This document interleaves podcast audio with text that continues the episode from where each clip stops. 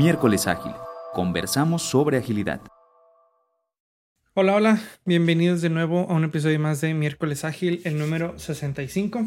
Y en esta ocasión estamos un servidor Luis, está Diógenes y está Jorge para discutir un poco acerca de eh, un tema a veces polémico y, que llega a dividir eh, opiniones en cuanto a, si vale la pena o no planear. Y en, en mi caso propuse este tema porque veo eh, algunas opiniones, sobre todo en, Twitter y en otros lados, en donde, vaya, hay, cierto cuestionamiento y, y, en parte estoy de acuerdo, ¿no? En la parte de, ok, por ejemplo, con, sobre todo planeaciones a mediano plazo, hablando de planeaciones trimestrales, por ejemplo, o incluso a veces el sprint planning en algunos entornos, en donde el, plan se ve eh, disrumpido, ¿no? Y, y, vaya, hay cierto grado de estrés, creo yo, de, o de una sensación incluso de desperdicio alrededor de la planeación, ¿no?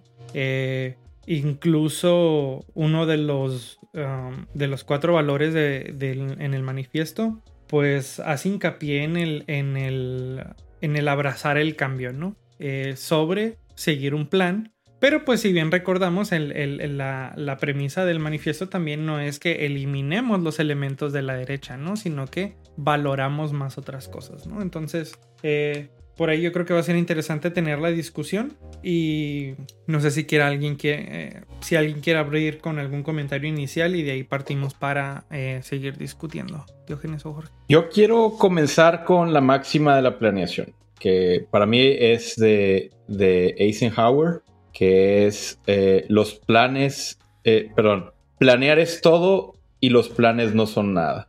Es decir, tienes que hacer planeación, tienes que eh, por muy, muy organización ágil que tengamos, hay que hacer una planeación a largo, a mediano, a corto plazo, el corto plazo siendo cada sprint, cada iteración, el tiempo de la ventana de tiempo que quieras, pero debe haber una planeación de a dónde se quiere ir, a dónde se quiere llevar. Eso va a cambiar con la realidad. Hace dos años, este, enero 2020, febrero 2020, hicimos una planeación de los features que vamos a hacer en seis meses y había una planeación también de todo lo que íbamos a hacer en el año, el presupuesto que íbamos a tener. Llega marzo, llega COVID, todo eso cambia y nos ajustamos. Hicimos otros planes a, más corto plazo, etcétera. Todo, eh, no por eso vamos a dejar de hacer planeaciones a distintos niveles. No digo que tu equipo de desarrollo debe estar involucrado y comprometido a un plan de un año pero digo que debe existir a, cierto nivel de la organización un plan a largo plazo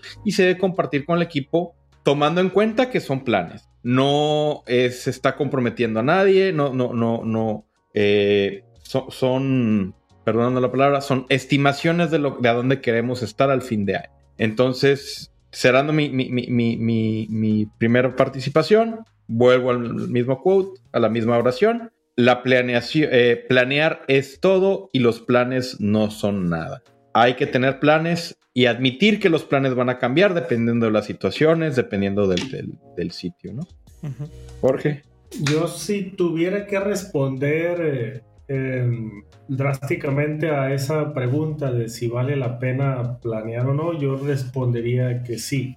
Sin embargo, yo también agregaría eh, pues a, qué nivel o, de qué tipo o, o quién es cuándo y todo eso depende del contexto en el que estemos. Si estoy hablando de un contexto que no cambia, donde hay mucha certidumbre, pues el, el, plan puede ser un poco más estricto o, puede tener más oportunidad de, de, de quedarse sin cambio.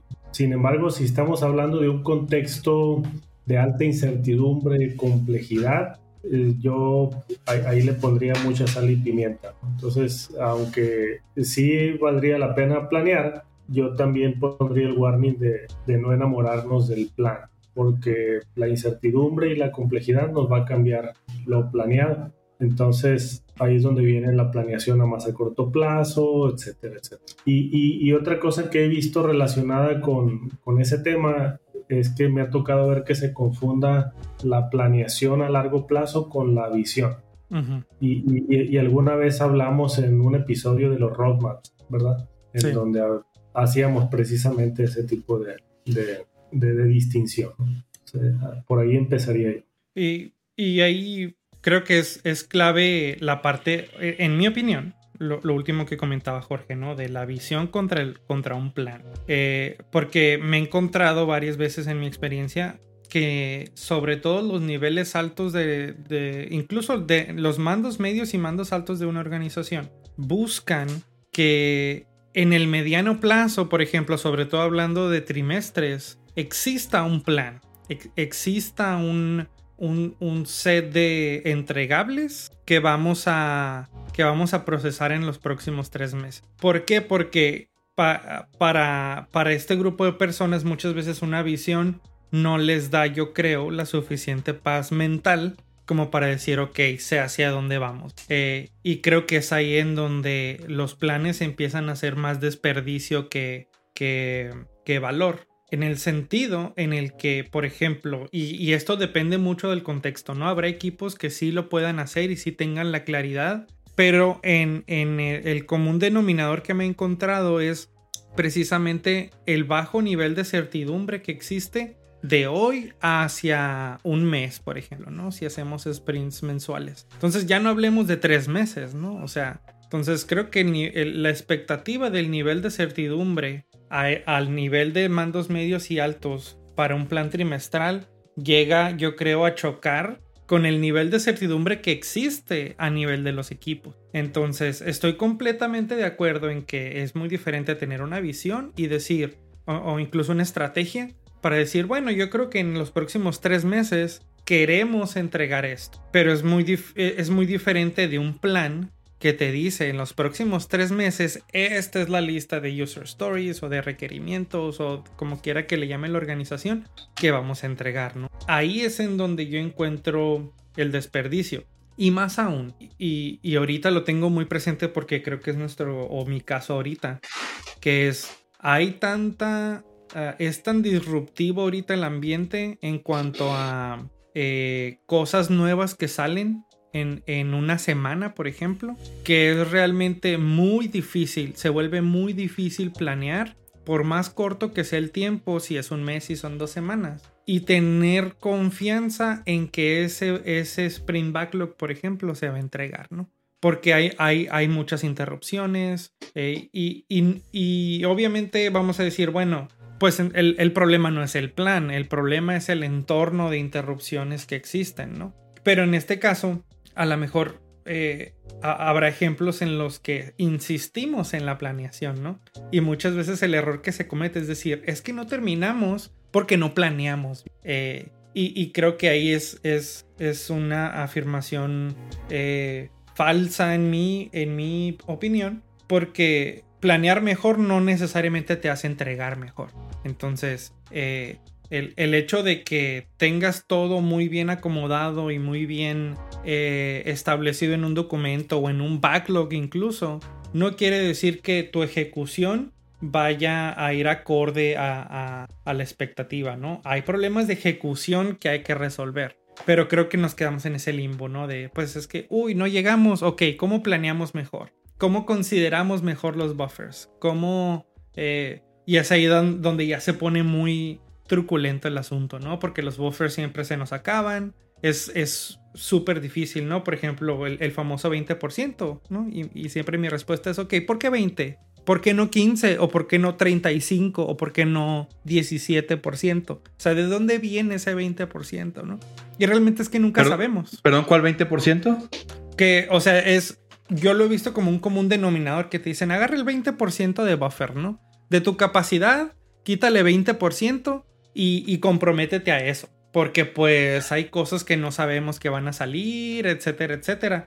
Y, yo lo he visto ya en, diferentes empresas que siempre es así, ¿no? 20%. Y siempre mi respuesta es, ok, ¿por qué, ¿por qué no otras cantidades? ¿Por qué 20%, no? Pero bueno, quizás era tema para Yo la pregunta que hago, eh, me gusta, eh, es que, es que está, es, eh, vas por buen camino. Yo la pregunta que hago es, ok, 20%, ¿Y cuándo lo cambiamos? ¿Cuándo lo revisamos? ¿En base a qué se hizo ese 20%? Incluso cómo lo mides ese 20%. Es muy difícil medir el, los, lo, incierto, ¿no? Salvo que tú tengas al equipo eh, creando tasks o creando user stories por cada cosa que los interrumpe, ¿no? Entonces, ya no sé qué tan sano es eso. Porque, por ejemplo, pues, mi, equipo actual, mi, equipo actual ahorita lo está haciendo, pero, pero, pero no es algo que queramos hacer más, vaya. ¿Por qué? Porque sí tenemos los datos, sí, sí nos dan, sí nos da cierta, cierta perspectiva con datos duros, pero pues a nadie le gusta estar cada cosa que te interrumpe por más de 30 minutos. Decir, ah, ok, ahora tengo que crear un ticket porque tengo que reportar, ¿no? A, dónde se fue ese tiempo que, que tuve que invertir aquí, ¿no? Pero es que si no lo reportas de ninguna manera, y, viene de alguien que odia hacer tracking de horas, o sea, si no lo reportas de alguna manera, ¿cómo lo mides? ¿Cómo sabes cuánto, cómo, puedes ajustar después y decir, sabes que no es el 20, es el 50? Yo tengo más de la mitad de mi tiempo en interrupciones. Entonces, si no lo mides, ¿cómo lo quieres ajustar? que es, es lo que un poco trató de venir a resolver el concepto de la velocidad, ¿no? Es decir, ¿cuál es tu promedio de, de puntos, historias, perros chihuahua o lo que quiera, como lo quieras medir? ¿Cuál es tu promedio en los últimos 3, 4 sprints? Y eso es tu guía, ¿no? Para, para saber más o menos cuánto puedes entregar, porque esa muestra, en teoría, ya tiene toda, todas esas interrupciones eh, en sí ah, mismas, ¿no? Pero ahí entramos en una pequeña en una falacia de, Scrum, que es que Scrum dice que no van a haber interrupciones. No puedes tener ninguna interrupción. Ajá. Durante tu sprint, solamente puedes hacer lo que se hizo en la planeación. Y eso funciona muy bien en equipos de, desarrollo de nuevos productos. Una vez que entras a, soporte a producción, ya no puedes mantener ese... ese incluso cuando desarrollas nuevos productos, habrá, habrá cosas que hiciste el sprint pasado que dejaron de funcionar que tengas que arreglar. O sea, incluso aunque no, aunque no tengas el producto eh, con, con, usuarios reales, vaya. O sea, hay trabajo que sucede. Y no es solo, y no es solo el trabajo mismo, es las juntas, es toda la parte administrativa que conlleva el trabajar en, en un equipo eh, de ingeniería de software que, después son, un poco impredecibles, ¿no? Entonces, eh, por eso creo yo que el concepto de la velocidad venía, venía a proponerse como ese, como ese modelo empírico para decir, a ver, ¿qué tanto puedo entregar con todo lo que implica mi equipo, con todo lo que hacemos, con todas las interrupciones que tenemos? Tomo una muestra suficientemente grande de tiempo en donde quizás todas las interrupciones posibles eh, pasan en ese, en, ese, en ese lapso y puedo asumir que esas mismas interrupciones van a pasar en el siguiente sprint. Entonces, en eso yo creo se fundamenta la velocidad. Eh, se calcule como se calcule, creo que puedes tener un concepto de velocidad sin, story points. Este, y como el throughput, ¿no? Que lo llama Kanban, por ejemplo. Es, es básicamente el mismo concepto, solamente que cuentas en lugar de, de, sumar estimados. Este, pero, pero es ahí también en donde se vuelve eh, tricky la parte del, del, plan, ¿no? Porque, vaya, lo estamos llamando, llamarlo un plan es, es un compromiso al final de cuentas, ¿no? Y es ahí también en donde hay una contradicción. Porque decimos, es que es el plan, pero pero nomás es el plan, o sea, no, no nos comprometamos, ¿no? Y es ahí en donde, muy entendiblemente, creo yo, el, los altos mandos o los mandos medios dicen, espérame, o sea, ¿cómo que no te vas a comprometer? O sea, dame, dame certeza, ¿no? Y, es ahí donde el, buffer ese que, que comentábamos me, parece un enfoque en la, en la planeación precisamente, ¿no? Muy, muy recargado y muy enfocado en el plan en lugar del, del resultado o del flujo de trabajo. Entonces, e, eso me lo imagino yo como agregar complicación a un entorno complejo. Entonces, tenemos una situación compleja y le agregamos complicación en lugar de enfrentarlo también con, con complejidad. Y, se supone que para eso fueron los, los approaches empíricos, para, para aprender de ese histórico y poder ajustar en consecuencia. Entonces, si, si nos enfocamos en un abordaje empírico, aprenderíamos de lo que está pasando en el flujo de trabajo, los tipos de trabajo que estamos haciendo y ajustar en consecuencia, en lugar de decir vamos a agarrar 80% del trabajo de historias y 20% de, de, incertidumbre. La incertidumbre va a llegar, ¿no? Entonces, en lugar de, de, responder a esos cambios, los queremos controlar. Entonces, eh, eh, es ahí donde no es tan congruente desde mi punto de vista el, lo empírico con, con lo que se está haciendo. Y, y, Kanban, ahorita que lo mencionaba, pues e, es lo que propone, ¿no? E, e, es, es, un, es un abordaje más empírico, en donde para aprender de eso usas la estadística. Entonces, ¿cómo lo sabes? Pues en lugar de estimarlo de frente, lo, Veo hacia atrás. lo aprendes del, del, pasado, ¿no? Entonces, la estadística es la que me ayuda a identificar en dónde invertir mi tiempo, en impredecibles, en, en trabajo planeado o, o bueno, o o ya en el backlog, etcétera. Pero porque, por ejemplo, ahí, mencionas lo de los impredecibles, ¿no? Eh, y, creo yo que en un, en, una, en un contexto más ideal, creo yo que traquear los impredecibles es un poco desperdicio, ¿no? Traquearlos a cierto, hasta, hasta cierto nivel. Por el hecho de que, bueno, o sea, no, no, no, no los puedes planear, ¿no? Entonces. No, pero, ¿a qué nivel los. A, a, qué nivel haces el tracking? ¿Y, para qué? ¿no? O sea, yo no lo haría. yo no lo haría. Es algo que es, algo, es un impredecible, vamos, vamos a suponer, es un impredecible y es algo que un usuario de valor o un segmento de usuarios eh, nos va a comprar. Eh, fue impredecible y lo descubrimos pues, en un periodo corto de tiempo, lo desarrollamos y lo liberamos. Entonces, ¿traqueo que fue impredecible o traqueo lo que generó eso? A, a lo que me refiero con, creo que estamos hablando de dos, conceptos diferentes. Algo impredecible como una cuestión de un feedback que te da un, usuario eh, y que te dice, oye, pues te puedo comprar esa solución que yo te estoy sugiriendo. Eso, eso, eso, eso puede, eh, vaya, ponerse en el backlog y priorizarse y, y, digamos, para mí eso no sería tanto un impredecible. A lo que me refiero con, con estos impredecibles es, oye, fíjate que tronó algo en producción y hay que arreglarlo ya. O sea, un, severidad 0, un severidad 1, que es, oye, yo no tengo en mi backlog ningún tipo de capacidad destinada para eso que acaba de salir y que necesito hacerlo sí o sí. O sea, no, no tengo otra opción, necesito hacerlo porque es, es de la más alta prioridad. Eh, y, y, vaya, habrá conceptos como el Andon Core y como otros conceptos lean que sirven para eso, pero sin embargo, pues eso es, es algo en lo que no... Eh, que no tenía en mi backlog o que no tenía en mi Kanban board para trabajar. Ahora, eh, los casos como los incidentes, etcétera, por supuesto que se traquean. Eh, y por supuesto que hay un, un récord y hay un post-mortem después de eso y demás. Pero cuestiones como, no sé, otro equipo te pregunta algo sobre una funcionalidad que hiciste y a lo mejor es tiempo que no tenías pensado dedicarle a eso y resulta que es una buena discusión y hay que, o sea, es, algo no planeado, ¿no? Es trabajo no planeado. Entonces, eso es a lo que me refiero yo que no, no pondría tanto énfasis en, traquear ese tipo de cosas. Por ejemplo, mi equipo, hace, en, mi equipo hacemos infraestructura, es decir, todo lo que, toda la infraestructura sobre la que funciona Microsoft Teams, nosotros nos encargamos de eso. Por lo tanto,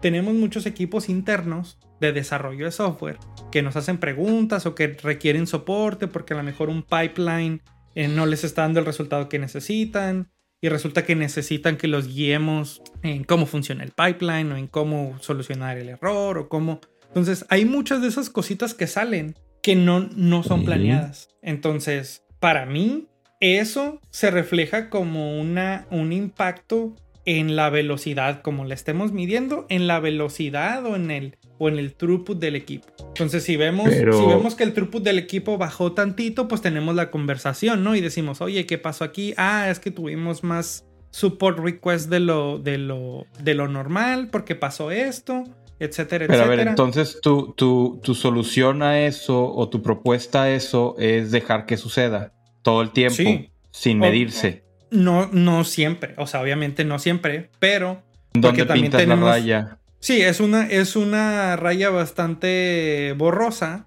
porque ahí, y, y es lo que hacemos ahorita, le damos al ingeniero el empowerment de decir, ok, no, esto es demasiado grande, necesita irse al backlog, necesitas eh, solicitar un change request para esto, o sí, ahorita te puedo ayudar. ¿Por qué? Porque el trabajo administrativo de poner un ticket en, en, el backlog, priorizarlo y demás, es ese costo es mayor que lo que voy a invertir ahorita en ayudarte. Entonces, a, mí se me siento que te cuesta, siento que tienes un costo muy alto en crear tickets o pones una barrera muy alta. En mi experiencia, lo que nosotros hacemos para este tipo de track es una tarea miscelánea y se acabó. Menos de dos minutos. Tuve una conversión de más de 30 minutos con Robert. Sí, eso. Porque me estuvo preguntando acerca de esta aplicación que es Legacy. Le expliqué 30 minutos de meeting. Punto.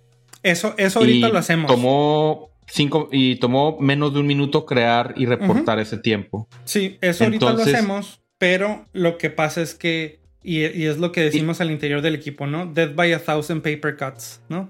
Es decir, pues eso es donde lo sucede, Eso sucede muchísimas veces. Entonces, uno por uno parecen inofensivos, ¿no?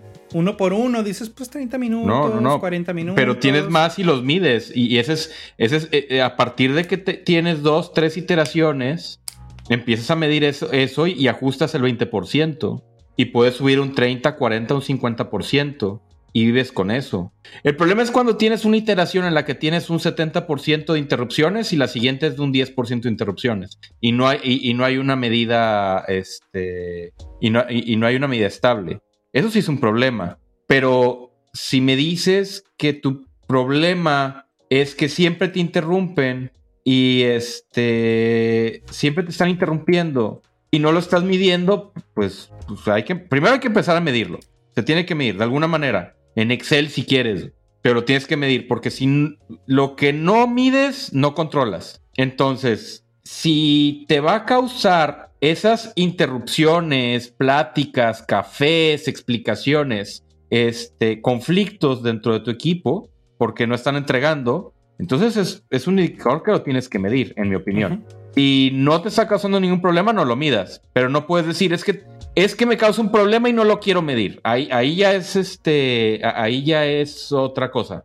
Entonces, una vez que lo empiezas a medir y lo usas para calcular tu 20, tu 30%, eventualmente, después de 5, 6, 10 ciclos, puedes dejar de medirlo. ¿Por qué? Porque ya sabes que tu planeación va a ser del 30% y el, y el resto ya no me interesa medirlo, ya sé que te van a distraer. O por ejemplo, eh, roles como el technical lead.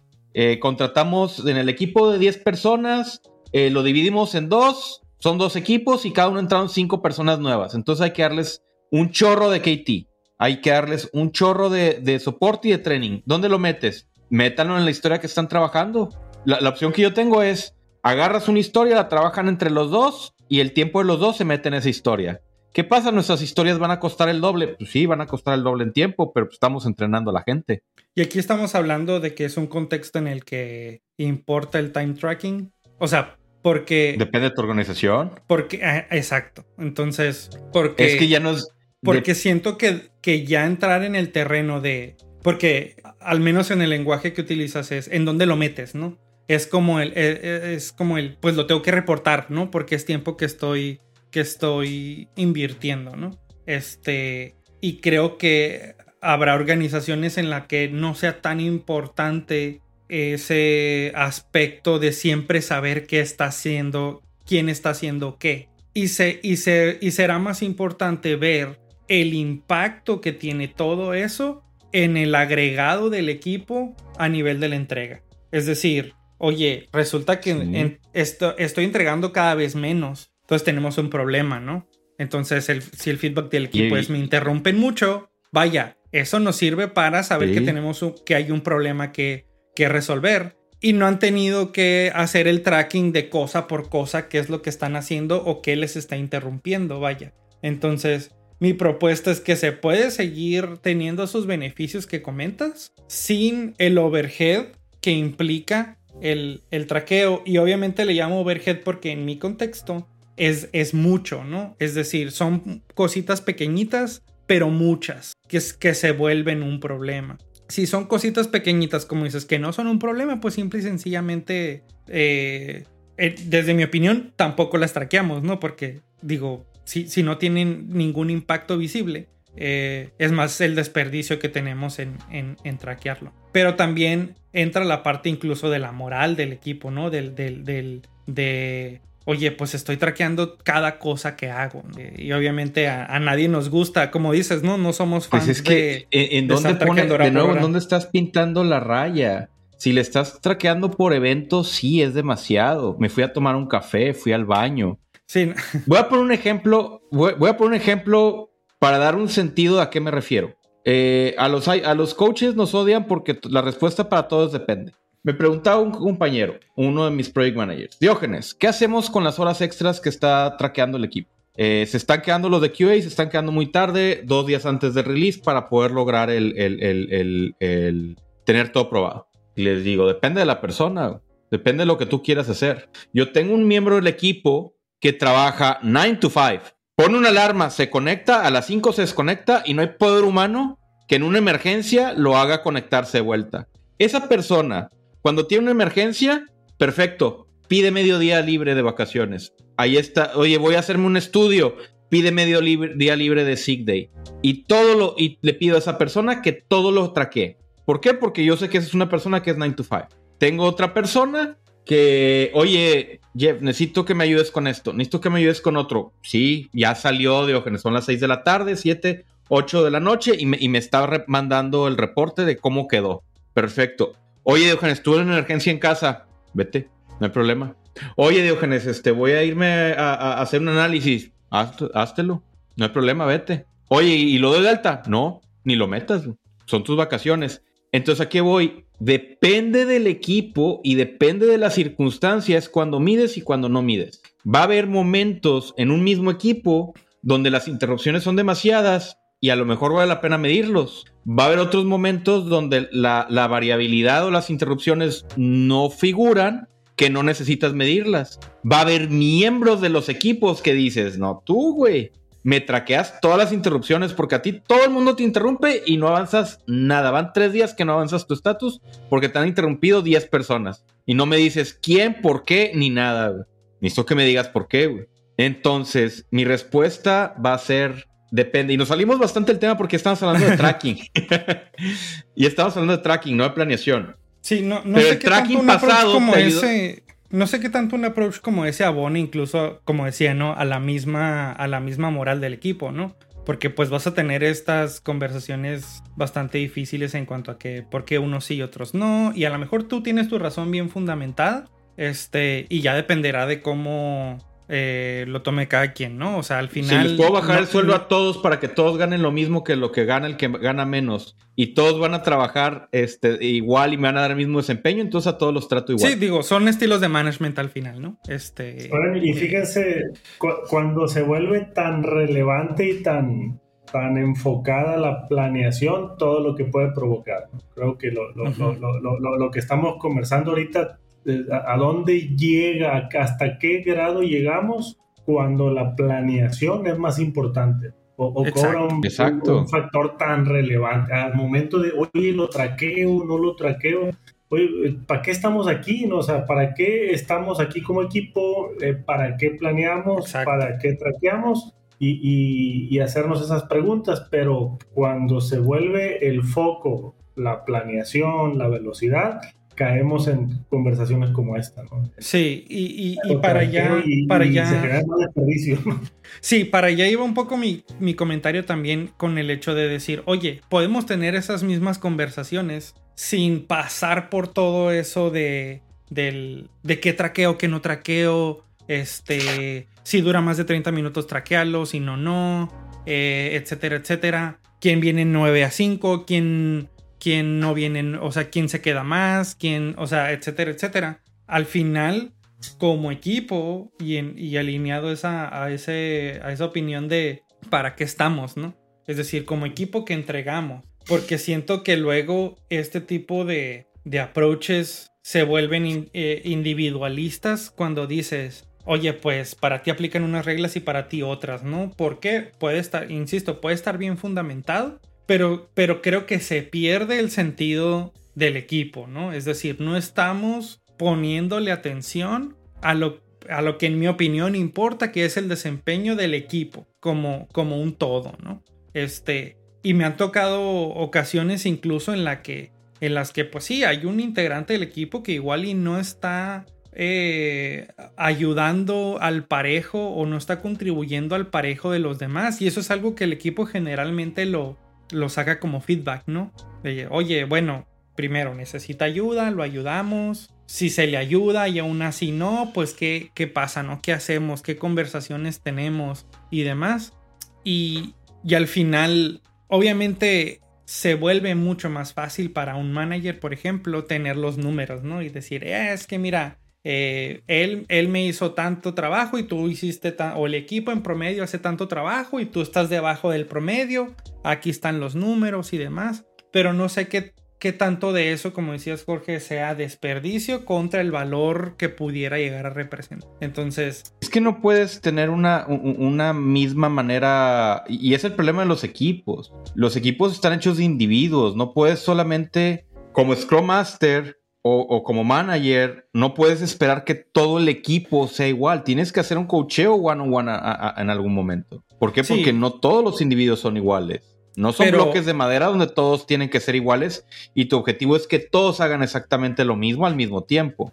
Sí, no es, que todos sean iguales. Es, que no, no es que todos sean iguales, es que se valore la contribución del equipo más que la, contribución de los individuos dentro del equipo. ¿Por qué? Porque entonces, vaya, eh, la, planeación se puede llegar a volver incluso más complicada, ¿no? En un escenario como ese. Porque estamos, y, lo hacíamos antes, ¿eh? O sea, en, en mi equipo era incluso cada persona está asignada a un feature o a un user story o a un set de features user stories y la, y la planeación. Tienes un grupo de individuos trabajando en un mismo producto. Y ya, Pero vamos, vaya, logramos cambiar eso. Mi, mi, ejemplo yo lo estaba utilizando cambiando el contexto de desarrollo al contexto de compromiso contra recompensa para decir que a los individuos y a los equipos se les trabaja de maneras diferentes.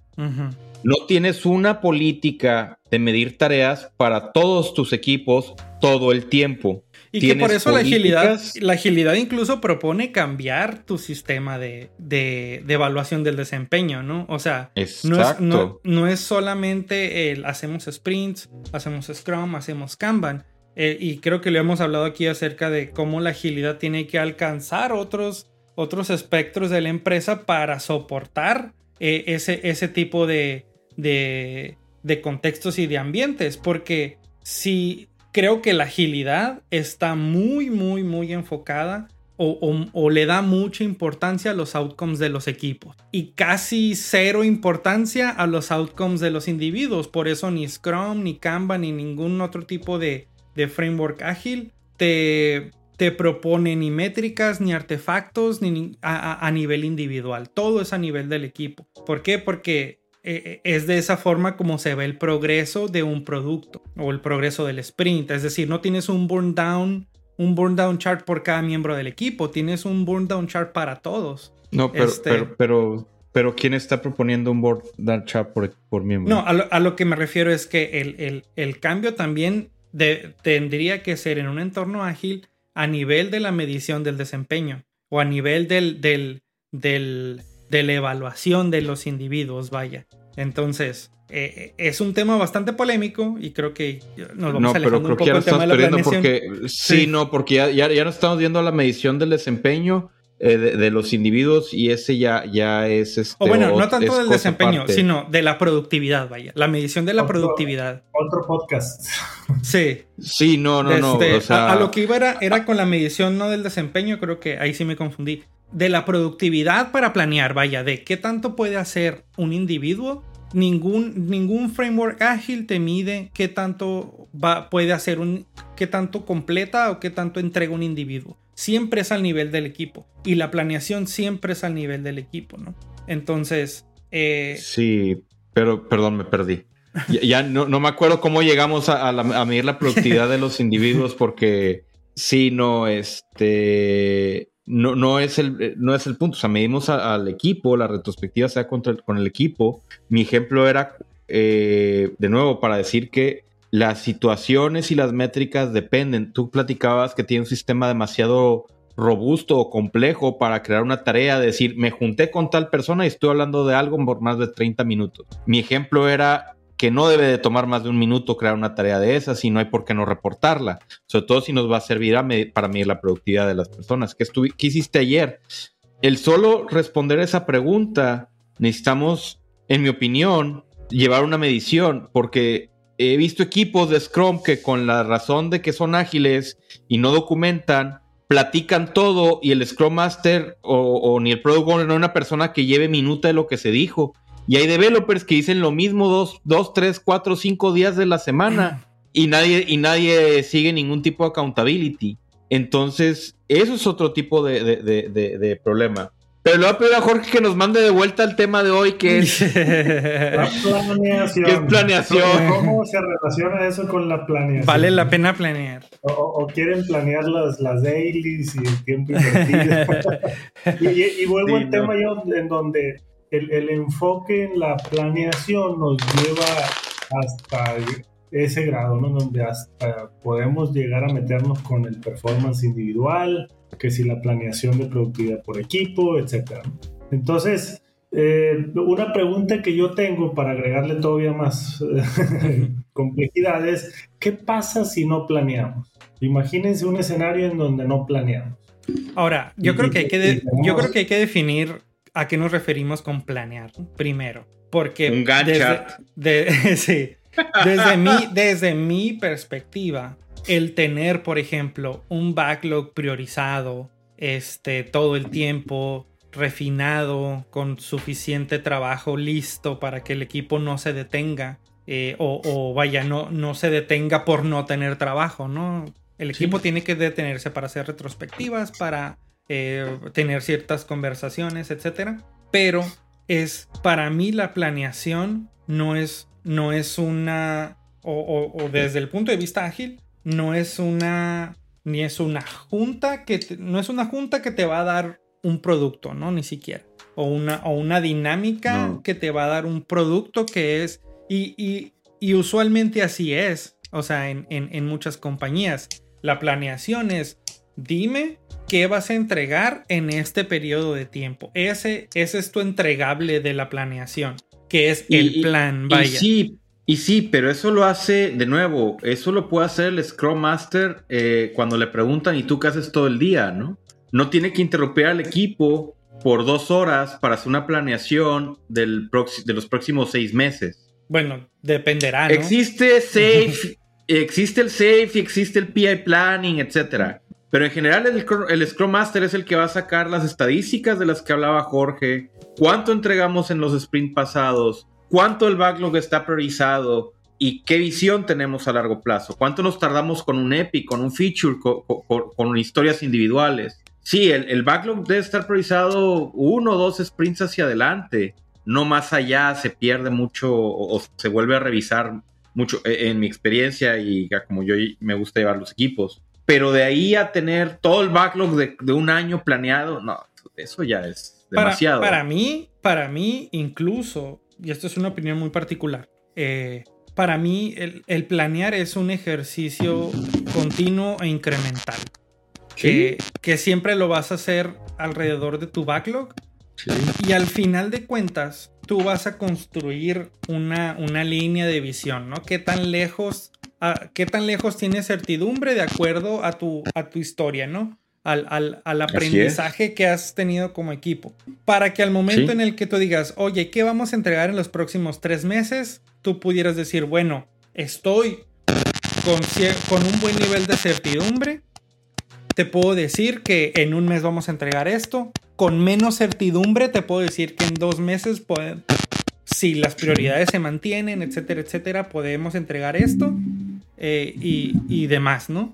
hasta la línea de visión que tengas con tu backlog. Dicho eso, yo sí soy un creyente de que la planeación como se concibe en el, como en el, más en el, en el mainstream, digamos, o, por la mayoría de las empresas que es agárrate una semana o el tiempo que sea necesario para darme un producto que es una lista de cosas que vas a entregar en un determinado, eh, en un determinado lapso, creo que podríamos prescindir de eso en favor de ese ejercicio continuo en donde digamos, tengo buena certeza de esto, tengo menos certeza más allá y, más allá todavía de eso no tengo ninguna certeza, ¿no? Es difícil, es difícil eh, incluso desde el punto de vista de la ejecución porque he visto pocos equipos que tengan un backlog tan claro, tan refinado, tan, tan maduro y he visto pocos equipos de liderazgo que abracen esa idea casi siempre es no, no, no, no, no. Dime qué vas a entregar, en, a qué te comprometes en este trimestre, ¿no? Y creo que es ahí donde es, en donde tiene que cambiar el, mindset, ¿no? Eh, porque al final de cuentas, y nos pasa al menos a nosotros trimestre tras trimestre, que decimos, bien, nos fue bien, pero no por el hecho de que entregamos lo que planeamos, sino que respondimos al cambio. Entonces, el tiempo que pasamos planeando, esas dos semanas que pasamos planeando el trimestre con todos los demás equipos, ¿qué tanto de eso ahorita ya es desperdicio contra valor? Y generalmente mucho de eso se vuelve desperdicio. Entonces, eh, hacia, hacia, hacia allá va mi conclusión, ¿no? Jorge. Entonces estamos hablando de que un escenario en donde no hay esa planeación con un resultado ya definido de, de, un, de tiempos, de pedazos de producto, pues funciona, de, puede, puede ser posible, ¿no? sí, para mí. Podemos tener abordajes distintos, no, necesariamente estoy, estoy planeando cosas en, en, uno, dos o tres meses, sino que estoy respondiendo a necesidades y eso es lo que pudiera de alguna forma medir para poder pronosticar. Y a mí lo que a veces me, me incluso desmotiva un poco es ese, ok, le dedicamos dos semanas a planear el trimestre, por ejemplo, y llegamos a la, junta final del, donde discutimos el plan y todo el mundo decimos, pues sabemos que va a cambiar, pero estamos bien con eso, ¿no?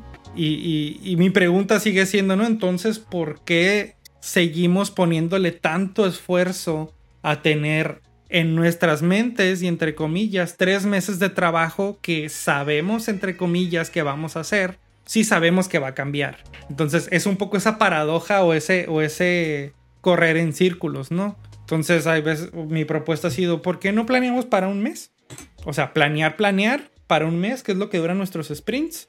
Y más allá de eso, tenemos una idea de lo que podemos entregar, pero vaya, no nos podemos comprometer porque pues siempre vienen cosas nuevas. Pero pues vaya, es una conversación difícil, como decía, una conversación difícil de tener porque pues no, no se ve como algo que te dé certeza, ¿no?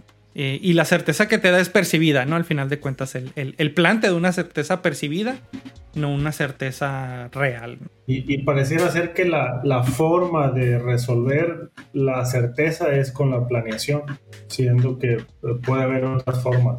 Sí, para mí la forma de resolver la certeza es, es volviéndote muy bueno en la ejecución, ¿no? Este... Sí, te ocupa, ¿no? O sea, aquellos que tienen la, la, la incertidumbre y que son satisfechos con esa planeación, que es, ¿Qué necesita? es lo que los inquiere, qué necesita, ¿no? y poder descubrir alrededor de eso diferentes formas. Podemos pronosticar, podemos hacer, yo pienso que muchas cosas, ¿no? En lugar de una planeación muy anticipada, ¿no? Para, para, para tranquilizarlos. Muy bien. Ok, comentarios finales antes de cerrar, Diógenes Jorge. El mismo comentario al inicio. La planeación es todo, los planes no son nada. Necesitamos la planeación para poder entender hacia dónde va nuestro producto y también debemos entender que el plan va a cambiar al momento de la ejecución. Por lo tanto, planeamos dependiendo del, horizonte. De nuevo, uno o dos sprints, se refina todo el producto. Más allá de eso, se estima en base a modelos estadísticos sin usar dos semanas de planeación para ver qué viene en un trimestre. Eh, hay que saber medirle el agua a los camotes, hay que saber, eh, va a depender de tu equipo, de tus stakeholders, de, tu, de, de tus directivos. Hay organizaciones que hacen este, planeaciones de los próximos tres meses y planean cada uno de los story points, cada quien, pero pues depende de qué organización tienes y qué quieres hacer y qué tan grande es tu producto, ¿no? Entonces, mi respuesta de siempre, depende del sapo, es la pedrada y los planes, es bueno planear, pero hay que adaptarse al, cambio. Y viene en el manifiesto ágil, a, adaptarnos a los, a los cambios sobre seguir un plan. ¿Qué quiere decir? Que el mismo manifiesto ágil hace mención a la existencia de un plan. ¿Cuál? Cualquiera que tú tengas, pero hay que saber cuándo lo vamos a modificar. ¿Por qué? Yo, yo voy con esa parte del manifiesto. Eh, respuesta al cambio sobre el seguimiento de un plan. No necesariamente sobre eh, eliminamos la planeación.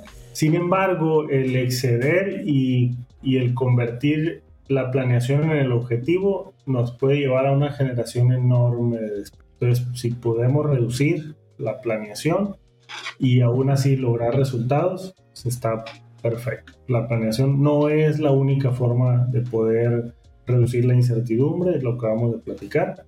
Hay forma. Entonces, podemos preguntar qué buscan, qué necesitan aquellos que están pidiendo los planes, porque hay chance de que tengamos alternativas. Y hay, hay alternativas, ¿no? Como el abordaje de Kanban, de no estimates, que nos ayuda a poder sí pronosticar y sí dar certidumbre de, de capacidades a futuro sin necesidad de, de predecir el futuro y, usar la estadística. Muy bien. Gracias. Eh, un poco alineado a eso, creo que también eh, como comentario de cierre, eh, esas preocupaciones o esas, esas ansiedades que vienen eh, con respecto a la, a la planeación o, a la ausencia de esta, también creo que va proporcional a nuestra capacidad de ejecutar, ¿no?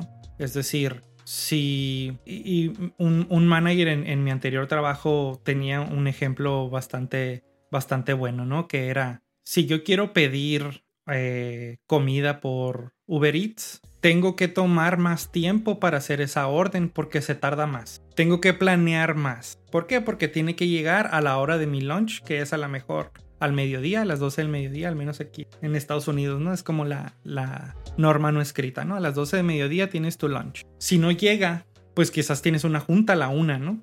Y no te va a alcanzar para, para, para comerte tu lunch, ¿no? Entonces tienes que planear para eso y decir, a ver, bueno, de acuerdo a dónde está el restaurante, de acuerdo a dónde está mi casa, este, tengo que pedir más o menos a esa hora. Entonces, eso es como el ejemplo de un equipo más incierto, ¿no? Porque aparte, pues no sabes, ¿no? Si el, si el, repartidor se va a encontrar tráfico, si no, o sea, al final la aplicación te va a dar un estimado, ¿no? El otro, y, y el otro ejemplo, totalmente del otro lado del espectro, que es con mucha más certidumbre, es, y me decía, si yo quiero ir por un vaso de agua, voy, agarro un vaso, abro la llave y ya tengo el agua. Entonces, si nuestros equipos son más como esa aplicación de comida que tiene más incertidumbres, que tiene más eh, detalles, necesitas planear más. Pero si nuestros equipos son más como esa, esa llave, esa agua de la llave que me puedo servir cuando quiera y que me voy a tardar dos minutos en obtenerla, pues necesito planear menos para eso. Simplemente me levanto de mi silla, voy por el agua y regreso. Entonces, eh, con esa analogía, eh, a mí me, hace mucho sentido el hecho de que nos ayuda para una mejor planeación, nos ayuda más ser mejores ejecutando que ser mejores planeando. Entonces, bajo ese concepto, al menos en mi approach, es, es el enfoque que le doy, ¿no? Tiene, nos da más valor, eh, la, excelencia técnica, eh, la, predictibilidad de alguna forma que la, que la, que la planeación eh, por sí misma. ¿no? Entonces, bueno, con eso yo creo que cerramos. Este, espero que les guste el episodio y nos vemos la siguiente semana. Bye. Gracias por escucharnos. Esperamos que te haya gustado el episodio. Únete a la conversación. Visita miércolesagil.com para más información y déjanos tus comentarios. Síguenos en redes sociales y suscríbete a nuestro contenido en las principales plataformas de streaming como Spotify, Apple Podcasts y YouTube. Encuentra todos los enlaces en miércolesagil.com diagonal seguir. Miércoles Ágil. Conversamos sobre agilidad.